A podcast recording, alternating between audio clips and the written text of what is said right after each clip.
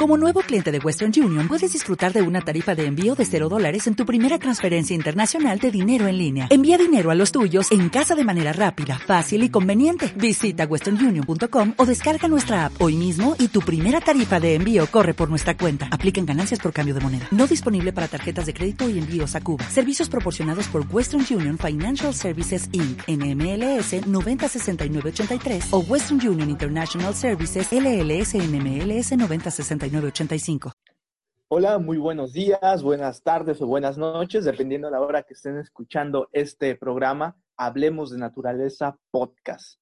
Muy bien, eh, en este día vamos a hablar de algo muy interesante que es las humas. Vamos a abordar esta, este tema desde diferentes puntos de vista, desde el punto de vista de mi compañero Eduardo Pacheco y el mío, Ignacio Martínez.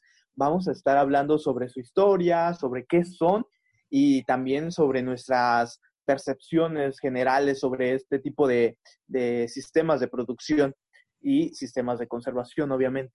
Entonces, bueno, vamos a, comenzar dándole, una dándole la bienvenida a nuestro compañero Eduardo. Hola Eduardo, ¿cómo estás? ¿Qué onda Nacho? Otra vez aquí andamos. Pues ahora toca hablar de, este tema de, de, las sumas. ¿Qué podríamos decir? Bueno, básicamente ¿Qué conoce la gente? Conoce las áreas naturales protegidas, ¿no? Conoce este, las ¿qué? reservas naturales, eh, de la biosfera, todo ese rollo. Dentro de todo ese esquema de, lugares donde se cuida la, la, biodiversidad, la diversidad, existe lo que son las sumas. Básicamente, ¿cómo te lo enseñan en la escuela? ¿No? Así cuadradamente. ¿Qué son las sumas? Son las unidades para la conservación, manejo, aprovechamiento, eh, sustentable, aprovechamiento sustentable de la vida silvestre. Tú, Nacho, ¿qué, es lo que sabes, no? Yo, yo eso es lo que sé. ¿Tú qué, cómo defines una UMA? Bueno, para empezar hay que tocar el tema de la razón de ser de las sumas. Eh, vamos a dar, digamos, bueno, ya dijiste tú qué era. bueno, las UMAS son unidades de manejo para la conservación de la, de la vida silvestre. Entonces, aquí como, aquí vamos a empezar a hablar de, qué significan todas estas. Las unidades de manejo eh, para la vida silvestre nos aportan, digamos, este, este, estas áreas en donde algunas especies que pueden ser aprovechadas, pero que son eh, animales silvestres y que en muchas ocasiones están eh, bajo resguardo de alguna ley, puedan ser aprovechadas. Entonces, eh, vamos a entender un poco esto desde el punto de vista de las comunidades, porque, bueno, normalmente, eh, bueno, todos sabemos que las personas necesitan alimentarse de algo. Y en, los, en las zonas rurales de lo que se alimentan las personas es de los animales silvestres, de conejos, de eh, armadillos, de tlacuaches, de iguanas, no sé, una gran cantidad de especies que hay en la naturaleza y de los cuales los humanos aprovechan, pero todo este aumento de la población y de la mancha urbana bueno, hizo que estos ecosistemas donde viven los animales y otros, otras especies como plantas, pues fuera muy eh, presionado y alterado, a tal punto que muchas especies eh, comenzaron a desaparecer, a disminuir en población, entonces lo que vienen a hacer las sumas a, bueno, a nuestro sistema de vida es justamente eso, a producir, a, a, a, tener a esos animales como tal, pero para producción y para tener que satisfacer una demanda que, que pues existe, que es el consumo de carne. En este caso, pues, el, esta este sistema comenzó en México desde el año de 1997 y bueno, es algo que se ha extendido muchísimo en el país. Ahora son miles de UMAS las que se encuentran en, este, en estos espacios, bueno, en ese país. Sí, de hecho, eh, bueno, como lo dices, ¿no? Básicamente las UMAS son lugares donde están preservando a estos animales, se hacen planes de manejo planes de manejo hechos por, especialistas, en donde estos animales van a poder tener una buena vida, todo ese rollo desarrollarse, pero también se van a poder aprovechar. Vamos a poner, por ejemplo, digamos, lo mencionabas este, con los cocodrilos, por ejemplo, humas de cocodrilos. tú quieres este, seguir pues aprovechando la piel de los cocodrilos, ¿no? Y pero no quieres poner en peligro a esta especie, ¿dónde recurres cuando necesitas algo de, de, cocodrilo? Pues a una huma, ¿no? Humas de venados, humas de, por ejemplo, en Chapingo mismo hay una huma de, de orquídeas, me parece. Entonces ahí tú puedes ir y comprar, comprar este, los productos que estos animales o estas plantas te dan sin ponerlas en riesgo. ¿Cuántos eh, humas existen en el país? Según eh, la, Semarnat y las páginas oficiales del gobierno, acá en México hay 1.722 humas que pues sirven para eso, ¿no? Para dar la, la respuesta a la necesidad de conservar la biodiversidad impulsar la producción y el desarrollo pues de, las zonas marginadas del país. Como lo decías hace rato, o sea, hay eh, comunidades donde ellos están acostumbrados culturalmente a aprovechar animales de fauna, bueno, fauna silvestre, ¿no? Entonces surge esta, esta idea, esta alternativa de que dicen, bueno, vamos a hacer un plan de manejo sustentable donde respetemos la vida de los animales, pero pues también podamos aprovecharla, ¿no? Ahora, bien curioso, como, como mencionábamos hace rato antes de comenzar esto, humas hay de muchas especies, o sea, de, de especies tanto vegetales como animales. Yo por lo menos en lo que he estado en la, en la Universidad Canchapingo, he escuchado de compañeros que se quieren ir a hacer un trabajo en una UMA, por ejemplo, de puma, contigo se me, se me ha venido mucho el tema de las sumas de cocodrilos, eh, recuerdo ahorita como lo mencionaba, eh, las orquídeas ahí en Chapingo. Humas puede haber de muchas especies, ¿no? De, hay diferentes este, tipos de, especies que pueden entrar dentro. Sí, pues, pues en su nombre lo dice, son unidades de manejo para la conservación de la vida silvestre y como vida silvestre pues es todo aquello que no está domesticado. Así que puede ser cualquier especie, ¿no? O sea, si tú quieres hacer una huma de grillos, de, ¿cómo se llama? De, de, no sé, cedro, caoba, pues que se puede hacer, porque no, todo eso está en, entra en el, espectro de vida silvestre. Ahora, otra, otra cosa que sale aquí a, duda, no sé si tú lo, lo sepas, eh, y si no, pues ahí, ahí, investigaremos, pero básicamente, ¿cómo es eso de la tenencia de una UMA? ¿Es tenencia privada o social? ¿Cómo, cómo pasa para que se pueda establecer una, una UMA así a grandes rasgos? No, no necesita tener un tipo de propiedad en específico. Puede ser un particular, una asociación, una cooperativa. El hecho de tener una UMA es abarcar todos los, todas las reglas, todas las leyes, todos los documentos que te pide la Profepa, que es la Procuraduría Federal de Protección al Ambiente y la Semarnat, que es la Secretaría del Medio Ambiente y Recursos Naturales aquí en México.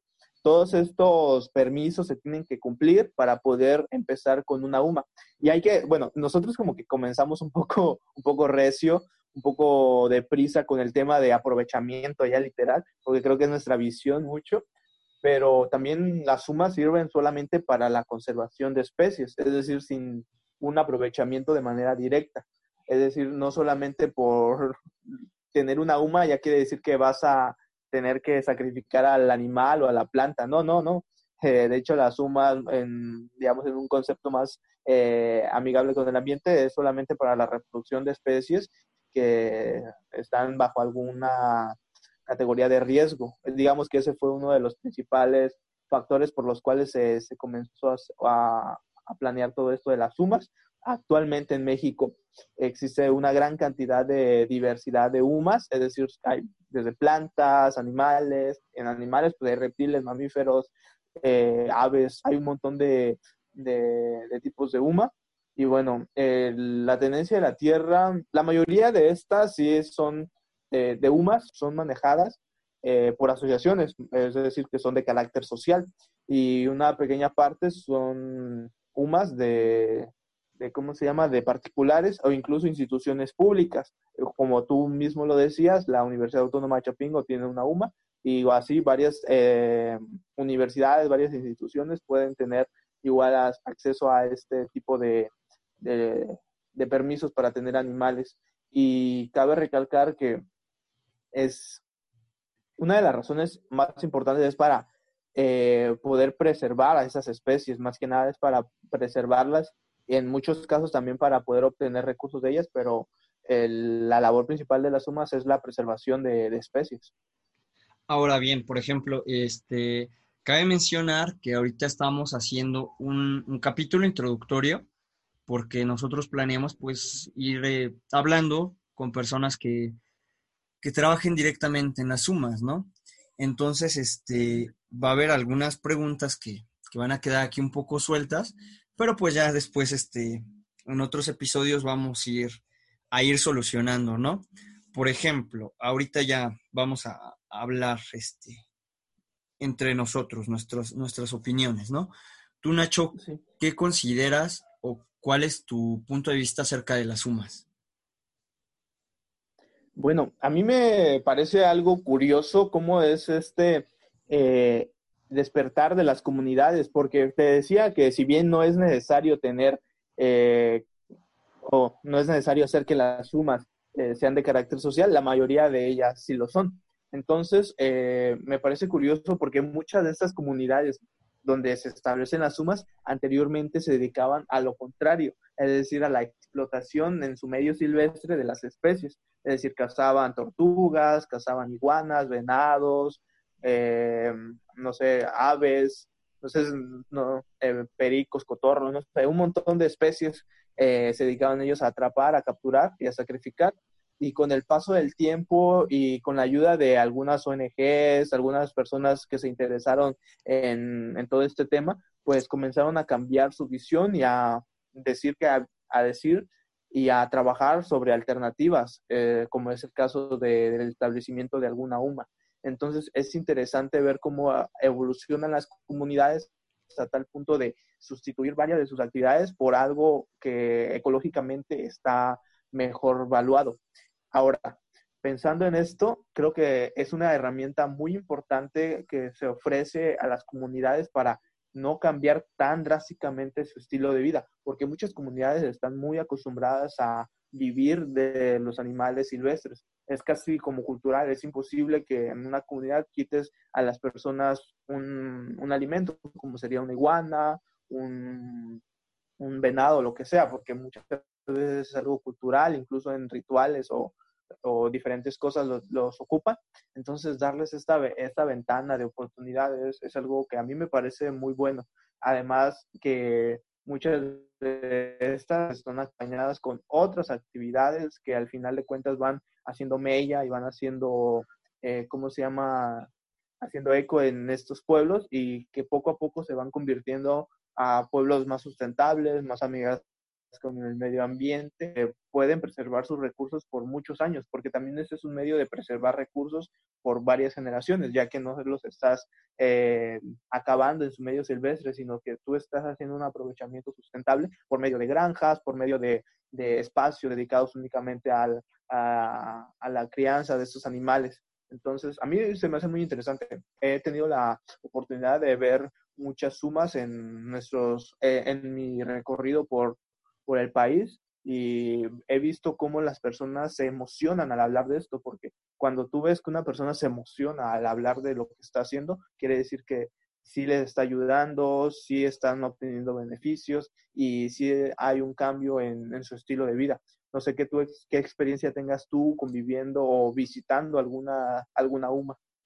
Sí, bien, bueno, primero, eh, digamos, mi opinión acerca de ellas, se me hace una, pues respuesta bastante inteligente, ¿no? A, este tema de, pues del aprovechamiento de las especies silvestres, ¿no? Si bien eh, no podemos obligar a las personas a dejar de consumir eh, productos a base de algunas especies, ¿por qué no podemos dejarlas, este, obligarlas, perdón, a dejar de consumir esto? Nosotros vivimos en México, que es un país súper diverso en cuanto a culturas este, se refiere, entonces hay culturas que dependen este, de, animales silvestres, como lo mencionábamos, no solo para alimentarse, sino para, para ya este, usos religiosos también.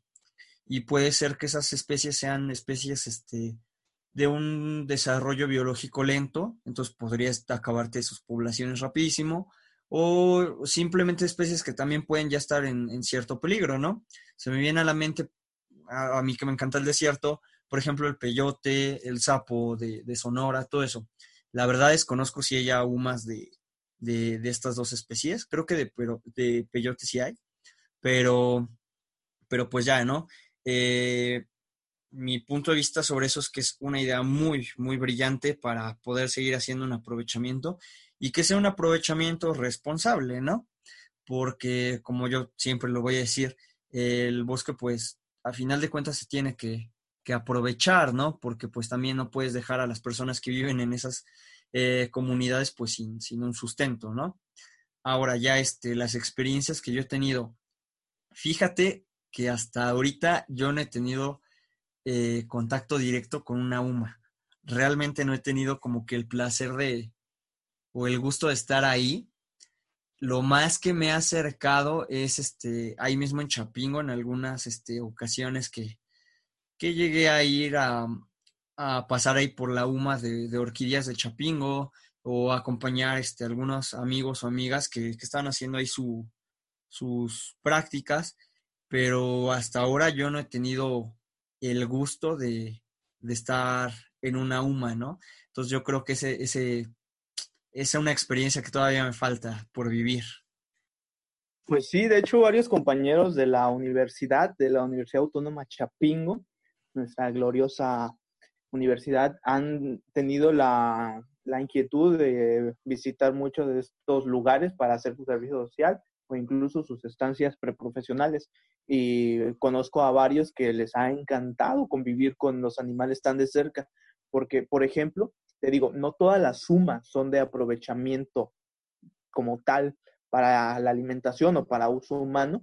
Eh, hay muchas que sí, como las sumas de orquídea, que son para la venta, las sumas de, cactáceas o las sumas de, de cocodrilo, que muchas de estas humas son para el consumo humano, para el consumo de las personas, pero eh, he visto que incluso en estas sumas que son dedicadas para el, digamos, la, el aprovechamiento humano, las personas, los compañeros eh, ven todo este proceso, trabajan con ellos durante meses y al final se quedan maravillados y dicen, no, pues es muchísimo mejor comprar este tipo de productos porque los tratan demasiado bien a los animales o a las plantas, es decir, en general a los, a los seres vivos los tratan de una manera muy, muy buena. En comparación, quiero pensar que no tanto, no, no, tratan tan mal a los animales de granja, pero sí entendemos que a los animales de granja como que ya tenemos un ritual de, de, atenderlos de una manera sí, un, manejo ya diferente. Amables.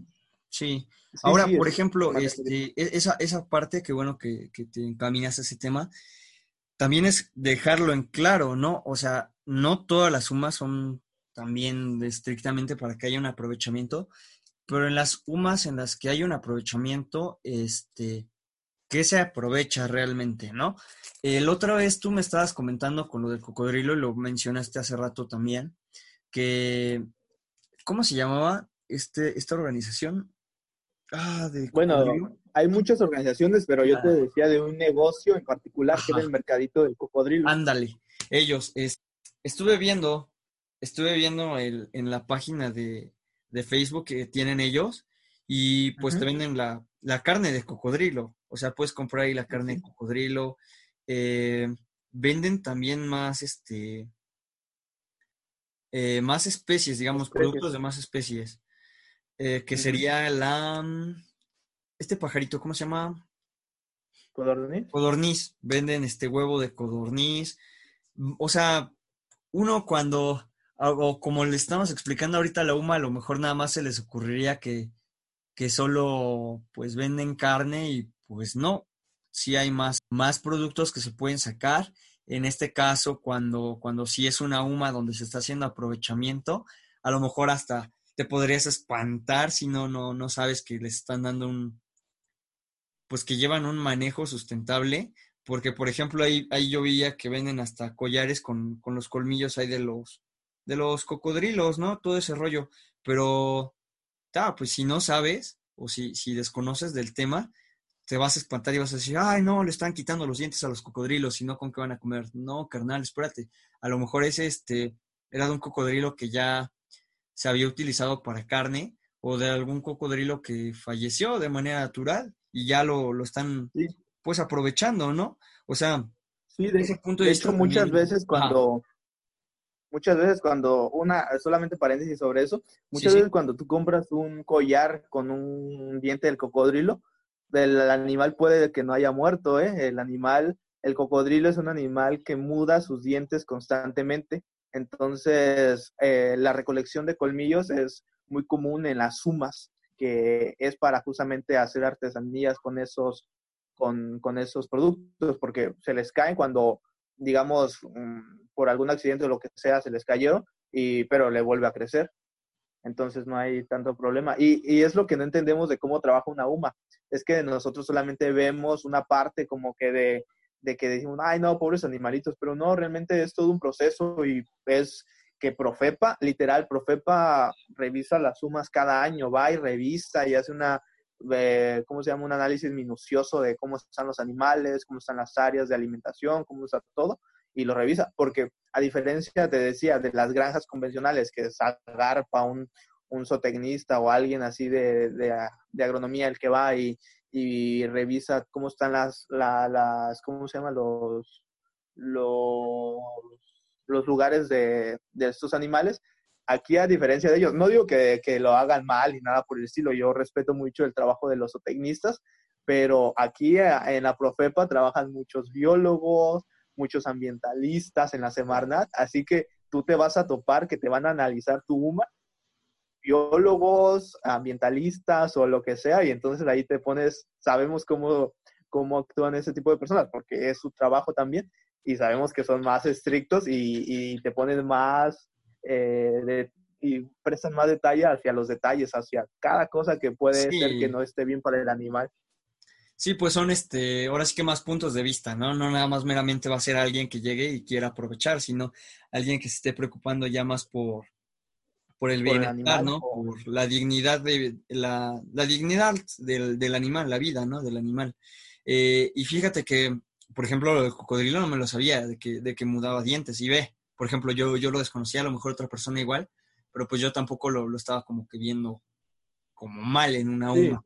Ahorita es lo mismo que este, tú te pones, por ejemplo, a buscar en Facebook y literal pones unidades de manejo ambiental, te van apareciendo muchas. O sea, por ejemplo, veo aquí imágenes de, de que utilizan hasta astas de un venado, la UMA de Cox Catlán en Guerrero, utiliza las astas de venado, con eso hacen este un poquito de artesanías de orfebrería, todo el rollo. Tú vas viendo que varias de estas sumas este, te van a ofrecer productos y no necesariamente están este, pues sacrificando a los animales, ¿no?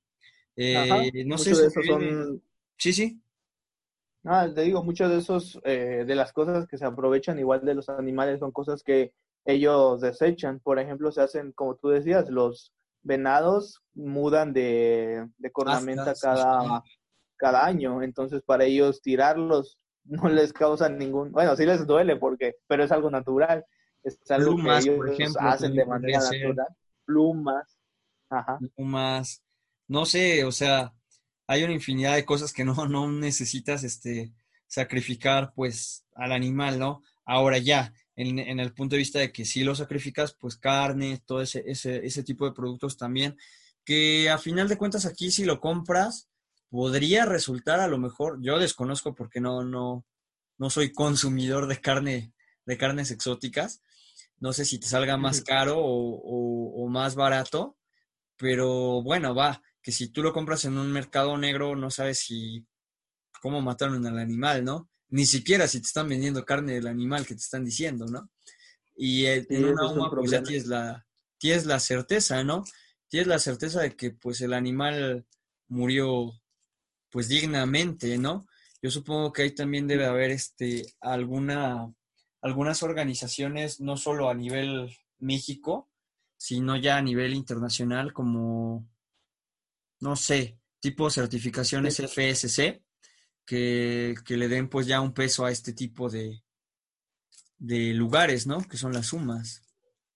Sí, ahorita estamos hablando nosotros desde un lado amable también, porque las unidades de manejo para la conservación de la vida silvestre también son muy criticadas por algunas organizaciones ambientalistas. Te digo, porque a diferencia de las granjas de aquí, aquí los que lo revisan son personas eh, muy dadas a, también a, la, a llegar a este extremo de solamente proteger, cuando una de, de las razones de la existencia de las sumas es justamente eso, no solamente proteger, sino también proveer al proveer a los locales, a las comunidades locales o a las personas de, de ese lugar de trabajo, de sustento, de alimentación y de muchas otras cosas.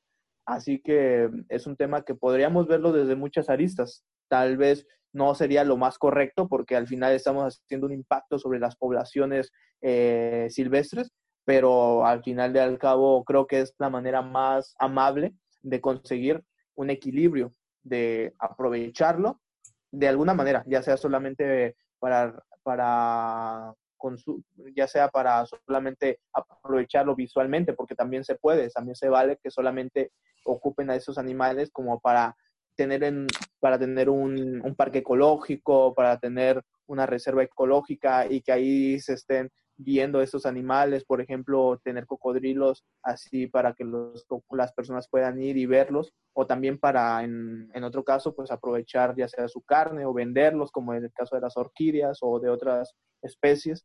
Entonces, creo que las sumas crean un equilibrio muy, tal vez no es lo más perfecto que se pueda hacer, pero la, la verdad yo no vería otra opción para, para poder llegar a un equilibrio tan bueno como el que se forma con las sumas.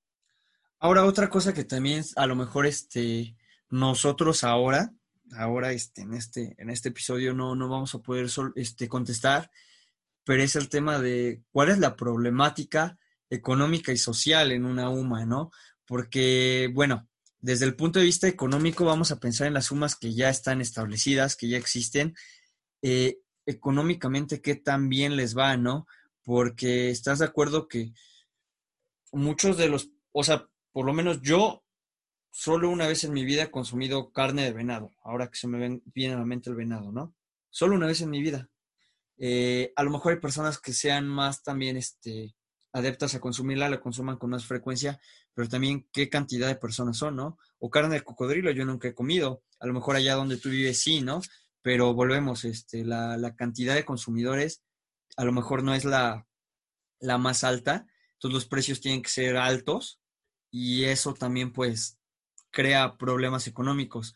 También mm, se me viene a la mente eso de cómo, cómo el Estado, cómo el gobierno mexicano ayuda aquí a las sumas a, a subsistir y pues también de parte del, sector este, privado, si existe alguna algunas empresas que sí hagan donaciones a las sumas o simplemente alguna persona que quiera donar alguna UMA, si eso se puede hacer. También lo decía, el, punto de vista social, cómo es ese, ese también esa transformación. Hay, ¿cómo decirlo? Ahí me refiero a, a UMAs que quieren establecerse, ¿no? En un pueblo, por ejemplo, X, que alguien llegue con la idea de una UMA, cómo lo ven las personas que viven en ese pueblo, ¿no? cómo, qué es lo que piensan, si lo aceptan, si no lo aceptan, por qué es que lo aceptan, por qué es que no lo aceptan. Todo ese punto de vista también se me hace súper, súper interesante. Ahora sí que este, ojalá y, y pronto sí consigamos este, agendar con alguien que, que, trabaje en una UMA y nos pueda explicar pues ese detalle, ¿no? De cómo es este el punto de vista económico y social de una, de una unidad de manejo, ¿no? Eh, sí, creo que esta conversación que estamos haciendo y introducción también al tema de las sumas, creo que va a servir muy bien como puente para poder llamar ahora a personas que ya estén trabajando en esto y que nos puedan apoyar. Creo que ese, ese episodio quedaría perfecto como una introducción para que presentemos a personas que sí estén trabajando de lleno con este tema. Sí, pues porque ahí yo creo que ya cada quien, nosotros dos estamos hablando y vemos las sumas como algo bueno, nosotros dos, pero va a haber personas que no, y va a haber personas que las van a defender mucho más que nosotros porque trabajan en ellas. Entonces yo pienso que ya ahorita con lo que nosotros estamos hablando, abrimos el panorama, ¿no? Les damos, pues a los que nos están escuchando y no sepan mucho de UMAS, pues ya herramientas para poder eh, entender eh, básicamente, muy básicamente lo que, lo que vienen siendo las sumas. Y los que ya saben lo que son, pues ya también ahí nos podrán retroalimentar, ¿no? Nos podrán este, ayudar y decirnos, oye, esto pasa, esto no pasa. Y hasta, ¿por qué no alguien que nos esté escuchando diga, ¿saben qué? Yo estoy trabajando en una UMA de tal, yo quiero entrarle y adelante, o sea, aquí el espacio, todos lo saben, es abierto a todos.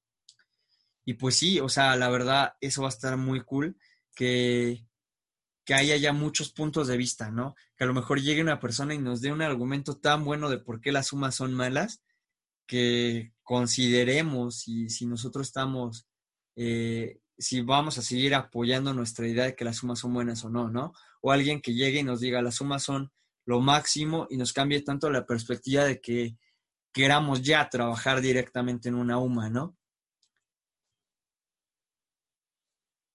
Pues sí, creo que estaría muy bien que también buscáramos más ideas, más personas para poder hablar de estos temas y creo que eso creo que es una bonita dinámica, traer a invitados para que ellos nos platiquen igual de sus experiencias. Creo que por mi parte ya sería todo lo que, bueno, no sería todo, pero para no aunar más en el tema y para que llegue otra persona y que sí nos platique más de lleno sobre el tema, creo que hasta aquí quedaría mi participación. Sí, pues yo creo que también de mi parte nada más este queda decirles eso, ¿no? De que de que ahora vamos a ir este, haciendo de poco en poco algunas series, eh, ya un pequeño, un pequeño comercial, porque igual ya no quiero como que hablar tanto de, las sumas para que mejor se vaya quedando ahí el, el tema y nos dé para más capítulos, pero este, haciendo un pequeño comercial, pues ahorita es lo que tenemos en mente, ¿no? Ir entrevistando a más personas que hayan trabajado en UMAS, eh, cada vez de, pues, de diferentes especies, ¿no? Que va a ser muy interesante se me viene a la mente entrevistar a alguien que trabaja en una UMA de, sapo de Sonora, donde ocupan este sapito como, como alucinógeno, el DMT, o hablar con alguien de una UMA pues de cocodrilo, tú que tienes conocidos, o alguien de una UMA de, venado cola blanca, o UMAs de especies vegetales, no sé, orquídeas, pinos, eh, cedro rojo, caoba. Va a estar muy, muy, muy chido. Entonces, pues, pues pues creo que este, los, los invito a que, a que sigan esta, podría llamarse serie que se va, se va a iniciar y que también cualquiera que nos esté oyendo, si, si trabaja en una UMA, si quiere expresar aquí su punto de vista de, todo ese rollo y, sus vivencias, pues adelante, ¿no? Que se ponga en contacto con nosotros y, y aquí para darle, ¿no? También este, pues ya creo que dando ya la despedida de este, de este capítulo, pues invitarlos a que nos sigan escuchando. También tenemos ahí por mente eh, ir haciendo otra, otro tipo de, series, hablar más con, con, estudiantes de otros países, es lo que, lo que estamos aquí añorando y planeando. Eh, próximamente ahí no les digo de qué país porque pues todavía no sabemos quién, quién va a ser el primero, estamos apenas agendando y también este, de más experiencias, ¿no? También cualquiera de ustedes que quiera participar, no nada más de UMA, sino de, darnos su punto de vista de algún tema, que nos diga y adelante, ¿no? Aquí hacer este un espacio pues abierto, que se ponga chido el, ambiente acá, ¿no? No sé, Nacho, ¿qué, ¿qué, más quieres decir? Pues creo que es eso, hacer una bonita comunidad y que igual nos retroalimentemos, pero también compartan esta información si creen eh, que es interesante y creen que se informan para que más personas puedan escucharte estos temas y podamos hacer una bonita comunidad de Hablemos de Naturaleza Podcast. Y bien, entonces yo creo que, por el, capítulo de hoy eso sería todo. Eh, como siempre, les agradecemos de, habernos escuchado aquí nuestras locuras o ocurrencias o, todo ese rollo. Eh, gracias, Nacho. Y pues nos vemos hasta la próxima para seguir hablando de naturaleza. Chao. Adiós. Adiós. Como nuevo cliente de Western Union, puedes disfrutar de una tarifa de envío de 0 dólares en tu primera transferencia internacional de dinero en línea. Envía dinero a los tuyos en casa de manera rápida, fácil y conveniente. Visita westernunion.com o descarga nuestra app hoy mismo y tu primera tarifa de envío corre por nuestra cuenta. Apliquen ganancias por cambio de moneda. No disponible para tarjetas de crédito y envíos a Cuba. Servicios proporcionados por Western Union Financial Services Inc. NMLS 906983 o Western Union International Services LLS NMLS 906985.